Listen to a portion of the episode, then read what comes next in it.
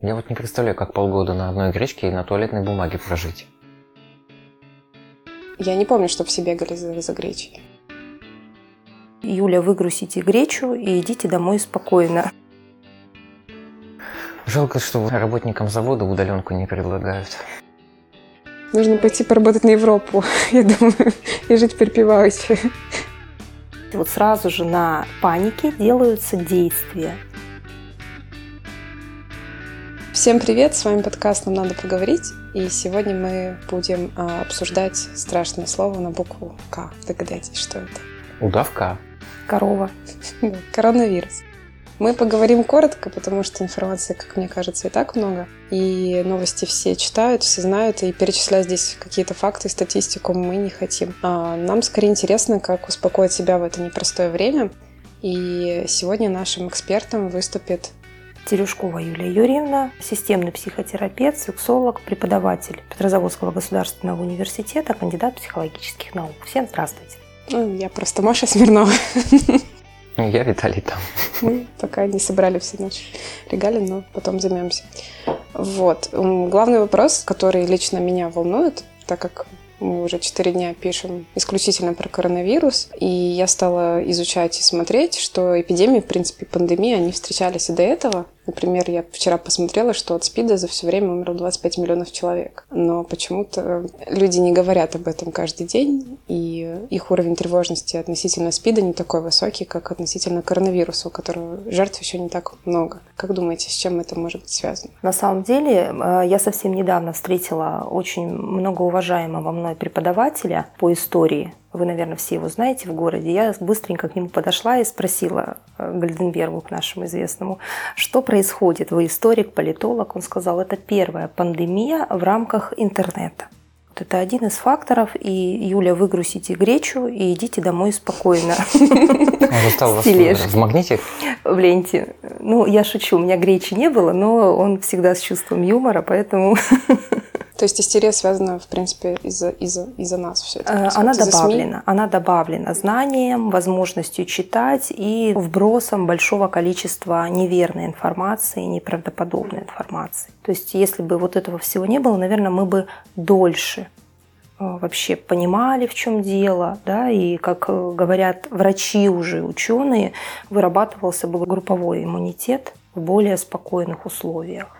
Ну, может быть, люди паникуют, потому что пока нет вакцины, то, что это передается воздушно-капельным путем, то есть риск есть действительно у всех. Если со СПИДом, ну, ты сам будешь виноват, по сути, когда заразишься. Ну, в большинстве случаев. Да, в большинстве случаев. То здесь от тебя ничего не зависит, и вот это вот неопределенность, наверное, очень давит. Ну, мы с вами можем тогда говорить о воздушно-капельных болезнях, их же тоже очень много, да, и когда-то история знала, что от них тоже много людей умирают, и, ну, нам, наверное, сложно сравнить, что происходило, когда была предыдущая пандемия. Не очень понятно. Предыдущий это был свиной грипп, насколько я помню. Но он был более спокойный. Нам показали, что хрюшек сжигают, и мы успокоились на самом деле. Да, килограммами там бедных. Не вегетарианская какая-то ну, да. Атипичная пневмония еще. Атипичная пневмония была. Уже в 21 веке. Не, ну вот свиной грипп был, по-моему, в девятом-десятом году, и в Карелии что-то в районе 100 человек умерло. Я не помню, чтобы все бегали за, за гречей. Я как системщик, психотерапевт, который рассматривает все намного шире, я все-таки думаю, что здесь не единственный фактор только, например, интернет, но и общая социально-экономическая ситуация последних пяти лет вообще в мире. Напряженные отношения между странами, а, разговоры о войне, военные действия, попробуйте понять, да, и добавляется еще обычно для массового психоза недостаточно одного фактора. Это обычно накопление факторов энергии негативной. И иногда, вот как говорят, одной капли хватает, чтобы что-то вышло, все, вспышка была такая, да, вулкан возник. То есть я думаю, что это все-таки результат не просто страха от заболеть и умереть. Вот закрытые границы, а, действия Китая очень мгновенные, да, то есть это все-таки комплексное ситуация, прям более широкая, чем понимает каждый отдельный житель. Ну, вообще, да, в начале 20-го ждали и переворот, и революцию, и Третью мировую, в принципе. Мы ждем, мы об этом говорим, да, это пугает, и все эти настроения имеют место быть. Там Европа, Азия, кто сильнее, кто нет. И когда вот такое заражение А, просто очень много информации, что это и есть там репетиция Третьей мировой войны, или это репетиция изоляции. Параноидальные настроения, в общем, Ну, они конечно, и без да, этого циркулировали, да. а сейчас просто как катализатор. так Абсолютно скажем, верно. получился. Это не может стать все-таки позитивным моментом, что люди все объединятся на борьбу. Глобализация такая позитивная. Ну да, в. Италии, например, же сейчас очень много милых видео, как люди выходят на улицы, поют, объединяются, общаются, поддерживают друг Это друга. только показатель пластичности психики и возможности приспособиться на самом деле к любой ситуации. Абсолютно. Как бы мы тяжело себя не чувствовали, но у нас нет выхода, и психика приспосабливается. У большинства населения будут те, кто у кого разовьются все равно панические атаки после этого, будут те, кто уйдут вообще в изоляцию, но большинство людей адаптивны. Ну, самый, пусть это будет немножко такой жесткий пример, но мы привыкаем к пульту, мы его теряем, мы привыкаем без пульта. Хотя нам кажется, как я вообще без этого жил. Но это пластичность. Первые дни чувствуете так вот противненько, да что ж такое подходить к этому телевизору. А сколько нужно времени, чтобы привыкнуть к новой обстановке? Зависит от человека? Да, зависит от человека, но в среднем вообще адаптация к изменяющимся условиям идет 6 месяцев. Когда человек вообще перестает чувствовать разницу. Вообще. Через полгода отсутствие отпуска будет для нас уже казаться Абсолютно нормально. нормальным, да. Посидим дома. Это если в условиях, что отпуска нет ни у кого вообще, да, то есть все, вы в такие условия, в такие рамки поставлены. Ну как сейчас успокоить себя и своих близких? Во-первых, э, все переживают по-разному. Опять же, нервная система у всех очень разная. Да? а- Отличается кто-то высоким уровнем переживаний, тревожности, у кого-то средний, у кого-то низкий. Это нужно сначала просто понять. Я всегда сильно переживаю, я всегда расстраиваюсь. У большинства взрослых людей есть э, свои приемы успокоения, стабилизации психики. А если вы знали, что вы всегда были спокойны и сейчас просто поддались такой паническим вещам различным, есть психологические приемы. Это расширение знаний о явлении, то есть о коронавирусе. Но знания должны быть научные, правильные. То есть это должны быть не просто сайты, которые неизвестные совершенно, да, а э, люди, которые выступают, врачи, Но там же все врут, могут сказать эти люди. Информация там тоже может доноситься не- недостоверно, чтобы успокоить людей. Ну, если уже вообще такой уровень тревоги, да, что я не верю ни одному слову, там, врачу не верю известному, не верю статистике, то тогда лучше себя изолировать от знаний, вообще от информации. Это, опять же, активность самого человека. То есть я не смотрю, я не читаю, да, я не внедряюсь. То есть после новостей, если зашкаливает давление, и вы потом весь вечер не можете заснуть, придумывая ужасные последствия и, там, и смерть свою, да, то мы Мгм. просто убираем источник информации. А не вызовет ли это обратный эффект? Если представить себе, что я изолируюсь, то на какой-то момент я же окажусь в таком условном, не то чтобы вакууме, да, но, скажем, скудные какие-то будут источники информации. И может нахлынуть еще как бы вторичная тревога о том, что я не узнаю, когда там в Петрозаводск придет коронавирус, там и все. У нас там перекроют движение автобусов и на улицах начнут останавливать. Можешь поду- мне позвонить, я тебе все расскажу. Ну Пойду да, пример- примерно об этом. Я ведь рекомендую вас не изолироваться, не закрыться в комнате под подушечкой и тихонечко ждать, э, когда Смерти там, ли- либо смерти, либо когда все вымрут, и я один человек, легенда, выйду. Э, Я предлагаю убрать источники информации, которые вам кажутся недостоверными, но все равно информация вокруг вас будут. Будут соседи, люди, будут родные. То есть, смотрите, вообще информированность, она помогает снизить тревогу. Это проверено, это изученный ресурс. Да? Узнайте об этом явлении. А, ну, если вы настолько сильно реагируете, то в силах убрать лишнюю информацию и оставить минимальный уровень для своего спокойствия. То есть вы понимаете, что школы там еще работают, люди все выходят, в окошко посмотрели, ходят, да, ну и как бы я немного успокоился.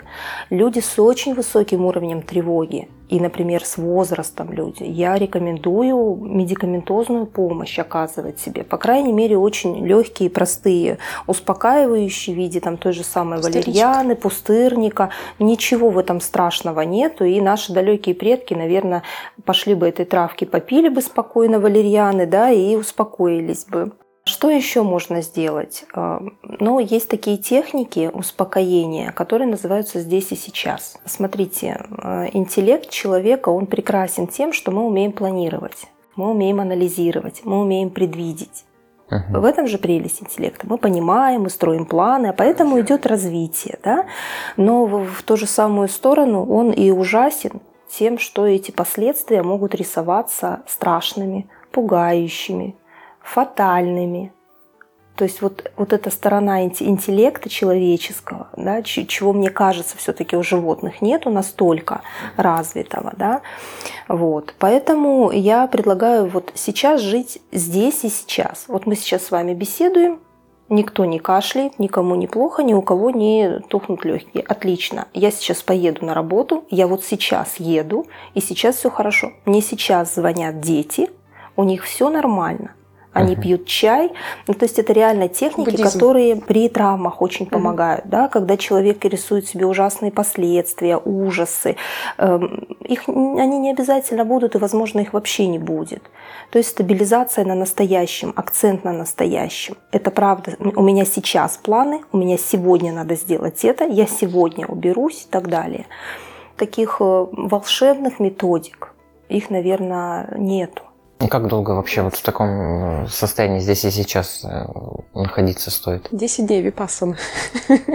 Самоизоляцию можно совместить с випассаной, я вот так Ну вот видите, есть такие, да, кто-то найдет для себя такой момент, кто-то найдет для себя снижение тревоги, например, активные действия, Например, заняться уборкой, чтобы чувствовать себя спокойнее. Да? Кто-то давно не довышивал что-то, делайте это. Если просто надо проверить, что меня успокаивает, не сидеть в тревоге, не питаться ею. Вот у многих э, кардинально планы поменялись. Там кто-то вот планировал как раз, да, там вот. Я в Италию поехал. не поехал. Не поехал, да. Практически все окружение мое тоже очень сильно потеряло, да, сделал, произошли какие-то потери, изменения планов. Но я еще раз вам повторю, что человек адаптивное существо, и то, что мы от этого расстроились, это тоже нормально. Да, действительно спланировано, значит более стабильно, значит более понятно, психике комфортно.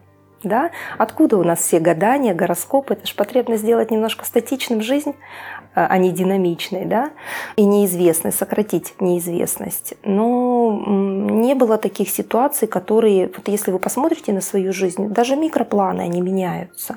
Вы собирались выйти в одном, колготочка порвалась, вы переодели штаны. Ну, тут же сильно-сильно не страдали. Я понимаю. Может, я... весь день платишь, а то, что ты не в колготочках. Ну вот тогда такому человеку, наверное, нужна... Да, психотерапевт или помощь друзей, которые прямо ему скажут, ну не переживай, это все хорошо, значит, так должно было быть. Да? Но у нас нет вариантов, вот так скажем, в этой ситуации. Врут ли нам, не врут, истинная информация. Мы уже попали в ситуацию, где началась изоляция, карантин, да, где из закрыты границы, мы не можем поехать. Значит, мы реагируем здесь и сейчас. Да, еще раз я повторюсь, что люди к этому привыкают. Кто чем займется на карантине? Виталия. Я работаю. Все как обычно. А у меня очень большой список книг, которые я очень хочу почитать, но у меня никогда не доходят до, до этого руки из-за того, что ты все время где-то бегаешь и занят обычной жизнью. И я вот... У меня даже есть желание, чтобы этот карантин произошел, я все это прочитала. Нормально ли это? Мы уже шутили по этому поводу, что третья четверть очень-очень-очень длинная. Я с детьми работаю, у них очень высокий уровень усталости, учителей в том числе, и что это был запрос Вселенной, просто каникулы пораньше и подольше.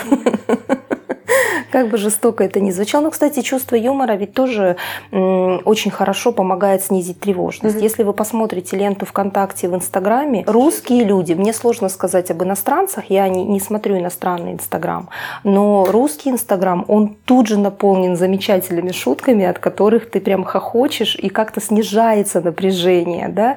Те же шутки про туалетную бумагу, про то, что ну, их очень много сейчас. То есть это тоже э, коллективный способ снизить напряжение. Типа, юху, ребята, мы похохочем над этим там.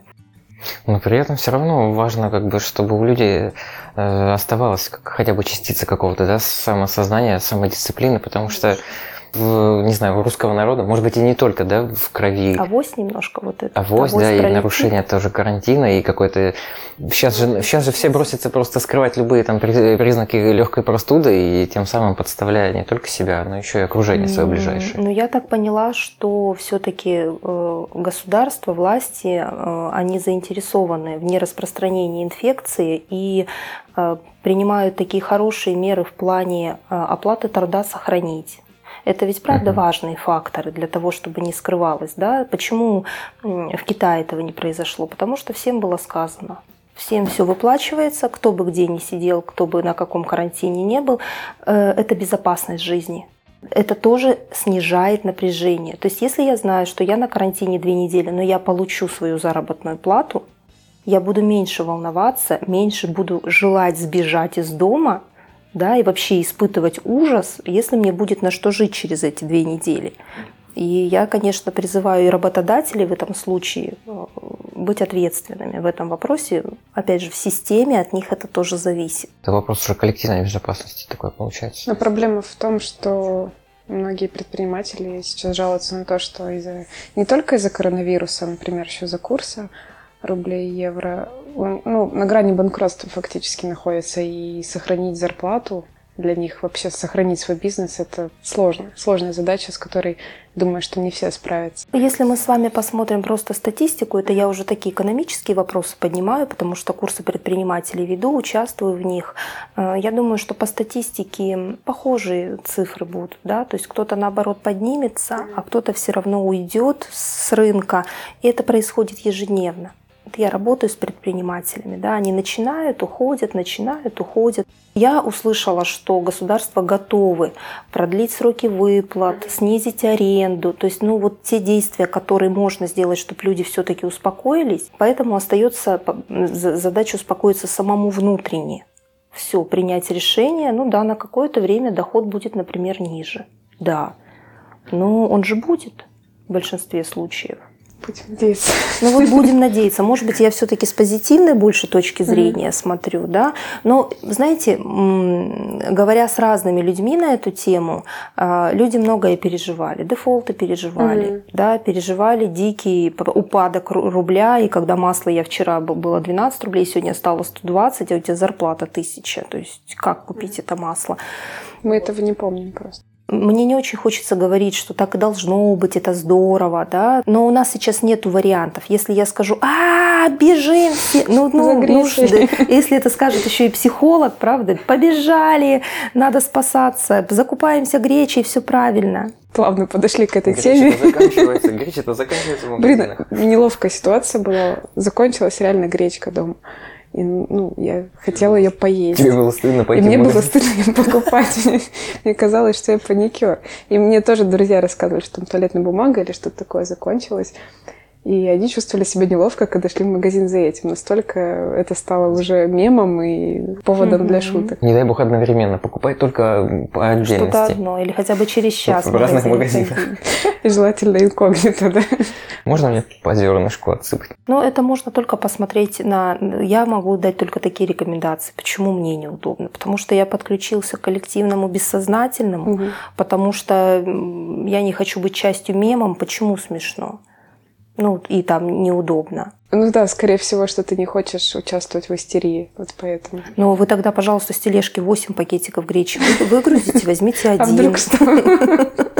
Вот. Вдруг э, ты в следующий раз, когда у тебя закончится этот пакет гречки, ты придешь за новым, а его уже не будет. Напиши в сторис оправдание, там, типа, сфоткай себя с пакетом гречки. Типа, просто закончилась гречка, ребята, дома. Нет, я просто уже начала вам об этом говорить, что эти действия у некоторых людей тоже снижают напряжение. Mm-hmm. Понимаете? Мы все-таки, мы, я не знаю, как происходит. Я вижу про заграницу почему-то больше всего про туалетную бумагу. Я не знаю, что у нас тоже было. Но у нас это тоже ну, есть. Но у нас, но у нас скупается. Вот я когда в ленту пришла три дня назад, не было вообще овощей никаких, кроме, mm-hmm. например, ананасов. Вот. Э, Ананасы не нужны для выживания. Да, наверное. Хотя они, кстати, энергетические. В общем, не было гречи и вермишели на самом деле, да. Но я думаю, что это все-таки поколение послевоенное, все равно эти отголоски есть, и это немножко успокаивает. То есть я дома положил, у меня лежит, и что бы ни случилось, месяц я выживу. Но это же правда стабилизация состояния. То есть я не могу сейчас сказать, бегите, закупитесь. Но люди, которые это сделали, значит, это их способ немножечко справиться с тревогой. Положили мяско, картошечку, несколько баночек тушеночки, и просто мне спокойнее. Может быть. В этом, в общем, ничего плохого нет. Но я не вижу ничего плохого, потому что пока что ее довозят, на складе она есть. Разве что она может испортиться. Если дома плохо хранить, или если, например, закупить овощи, они там у тебя ну, сгниют через месяц Вы заметите, ведь как раз закупили не овощи, а закупили то, что как раз хорошо хранится хотя бы полгода. То есть чуть-чуть, чтобы себя успокоить. Я вот пока ничем не закупалась. Я вот не представляю, как полгода на одной гречке и на туалетной бумаге прожить. Ну, полгода, дай бог, и не придется. Ну, я, я на самом деле просто э, слушала, мне кажется, или смотрела исследование, что вы-то как раз то поколение, которого этого представить не может что нету чего-то, да, а я, например, еще поколение, когда я это очень хорошо представляю, и когда я просила сметану в магазине потому что у меня маленькая сестренка, и мне из-под прилавка откуда-то в какой-то грязной банке дали эту сметану, и я шла домой, как вот, понимаете, победители, и там еще целую неделю похвалу от мамы получала. Ну, все эти истории мы, конечно, от родителей слышали, но да, наверное, не воспринимаем их, потому что личного опыта нет. Это как слушать об ужасах войны. А но... посредованно воспринимаем, да. Ну, то есть это было, но не при мне. Конечно, конечно. Ну, а потом еда, питание – это же важная часть жизни, одна из самых важных. Да, можно потом и без работы посидеть тихонько, там, ладно, и а, дома посидеть, придумать там с интернетом, но или и без интернета все равно человек найдет, что делать. А вот. А мне кажется, что эта ситуация показывает, как вы спросили, плюсы. Вот то, что, например, стали заботиться о пенсионерах, mm-hmm. да, открытые линии горячие, разговаривать с ними. Это все-таки показывает уже уровень развития страны. Угу. Ну, нашей точно, вот как, я так Как вижу. социального государства, да. Как социального государства, да, что бабули, дедули, сидите спокойненько, мы вам привезем, позвоните, закажите. Вместе с тем э, обострились межнациональные конфликты, то есть есть, ну, тоже много читала таких историй, когда люди видят э, человека азиатской национальности и начинают какие-то грубые высказывания в его адрес. В общем, так делать ни в коем случае нельзя для тех. Ну, это тоже обострилось, ксенофобия какая-то. А то есть не сказать, что ее раньше вообще там не было, но сейчас, да, еще и нашли мальчиков для битья, так скажем. Ну, когда пропадает стабильность, действительно же обнажаются какие-то. Может быть, э, потом это повод для анализа и продолжения работы над такими сензитивными, чувствительными болевыми точками. Да, время делать выводы. Но пока еще рано. Еще рано. Еще рано делать выводы, да. Я думаю, что выводы будут определенные сделаны, конечно. Мне вот больше евро беспокоит, ребята, если честно. Ничего не планируешь, что связано с евро. У меня Исландия сейчас. должна была быть в июле. Что у вас должна была быть? Исландия. Исландия. Ну, моя, у меня э, Кипр 20 июня. Я пока сижу, молчу, ничего не сдаю. А, Мы тоже Но у меня папа банковский работник, и за два дня до, подъя... до поднятия евро он мне говорит, сходи, купи немножко какая-то, видимо, банковское ощущение еще осталось. Угу. Сейчас он не, та, не в банке работает, но много лет проработал. Я говорю, да ну, пап, ты что? И вот так а мне говорит, ха-ха-ха, я купил немножко. Надо пойти поработать в банк для опыта. Нужно Может пойти быть. поработать на Европу, я думаю, и жить припеваючи, когда у тебя будет зарплата. Ну вот, кстати, на самом деле европейские страны тоже хорошо пошли на встречу. У меня у знакомых отменилась научная конференция, и им, э, ну, конечно, спустя какое-то время, за которое они успели понервничать, вернули орг взнос угу. в отель. Они заказывали номера в отеле через Booking, там была невозвратная бронь. Пошли им навстречу, сначала перенесли сроки, а потом просто взяли, вернули деньги, и причем по текущему курсу. Еще и даже прибавка получилась Конечно. небольшая. Ну, для меня это только... Меня вот эти ваши рассказы очень радуют. Это о коллективном, наоборот, сознательном а не бессознательном. Не то, что ушли все в панику, в ужасы, кошмары, разбирайтесь, а именно коллективное сознательное. Друзья, плохо всем, все могут пострадать, и там я верну деньги, не верну деньги, тому человеку будет очень плохо, ко мне не приедут, потому что когда-то это закончится, да, и то есть вот помочь друг другу, мне кажется, это очень важные моменты. Да, это объединяющая такая тема получается тоже. Да, я прям искренне радуюсь, хотя вы же знаете, что да, для кого война, а для кого мать родна. Я думаю, что такие единицы тоже будут именно, я надеюсь, единицы, потому что есть уже случаи, чем страшна паника и ужас, это появление мошенников, не могу об этом не сказать, да. А, я вообще занимаюсь, ну как сказать, чтобы, чтобы не пошутить, не сама занимаюсь, а, из... да, да, да, а изучаю криминальную психологию и восторгаюсь иногда идеями людей, и вот ну, иногда психологи придумывают позже, которые работают над человеческим поведением, чем мошенники, да, какие-то стратегии, тактики. Это а шикарно. Они придумали, а, нет, они придумали обработку квартиры, они ходят к пенсионерам, пшикают водичкой и берут большие деньги. Это, конечно, безобразие. Но это вот мышление, это, понимаете, вот сразу же на панике делаются действия. И, конечно, понятно, к какой группе идет, идут Хотя пенсионерам сказано вообще никого домой не пускайте.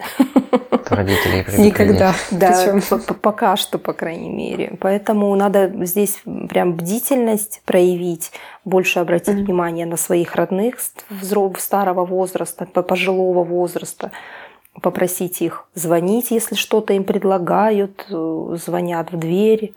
Ну и вообще, в принципе, соблюдать правила, которые дают ВОЗ. Это я про мытье рук, про то, что если вы навещаете своих пожилых родственников, то обязательно маски. Маска нужна, чтобы вы не принесли инфекцию. Конечно. Вот. Ну и советуют еще убирать помещение. Ну, если вы будете на карантине, будет нечем заняться. Можно час в день посвящать этому прекрасно. Влажная уборка, да. И я предлагаю подвести нашу беседу к концу.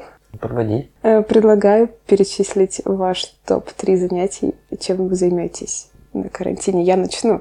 Во-первых, нужно послушать все наши предыдущие выпуски подкаста. Во-вторых, э, прочитать какую-нибудь книжку, которую вы сто лет не могли прочитать. А в-третьих, ну, я бы занялась самообразованием, работой. Потому что, ну, мне позволяет, я могу на удаленке работать, поэтому я, я бы тоже сделала какие-то вещи, которые давно откладывала. Жалко, что работникам завода удаленку не предлагают. Мои топ-3 это да, ну, работать в прежнем темпе, можно сказать, я тоже себе могу позволить. Музыкой займусь обязательно. И есть у меня еще там парочка личных проектов, блог и сайт такой писательский. Наверное, вот надо рассказы будет писать. Черновики, по крайней мере, вот свои какие-то приведу в порядок. Жизнь в эпоху эпидемии. Не-не-не, какие-нибудь такие веселые. Наоборот, да, для борьбы со стрессом. Утопии какие-нибудь надо писать сейчас. Ну, я на самом деле э, не полностью в карантине. Консультации у меня продолжаются. Многие переведены в Skype, потому что людям это необходимо, и они прям выразили желание не заканчивать. И индивидуальные консультации продолжаются на них снижать немножко тревогу, ну и заниматься, в общем-то, переживаниями людей, помогать справиться. А на самом деле это общение с детьми, я их мало вижу, они очень самостоятельные, а теперь они целый день ходят вокруг меня, когда у меня выходной, э, разговаривают, рассказывают, показывают, ну это здорово. А, да, и читаю, много читаю сейчас, потому что все время некогда. Ну и я всем советую э, найти свои способы снижения тревоги, вы их прекрасно знаете, просто их вспомните и делайте. У всех они очень индивидуальны, но чаще всего это действия определенные. В общем, ищите в любой ситуации позитив, даже в такой сложной, как сегодня. Спасибо большое. Спасибо большое. Да, надеюсь, встретимся после всей эпидемии и посмотрим результаты. Кто выжил. Да, Всем здоровья. Случилось. Всем здоровья и спокойствия, сохранения. С вами был подкаст «Нам надо поговорить». Ставьте нам везде хорошие оценки, пожалуйста. Да, оставляйте обязательно комментарии и подписывайтесь на нас на, на популярных платформах. Очень ждем вашей обратной связи. Всем пока. До встречи.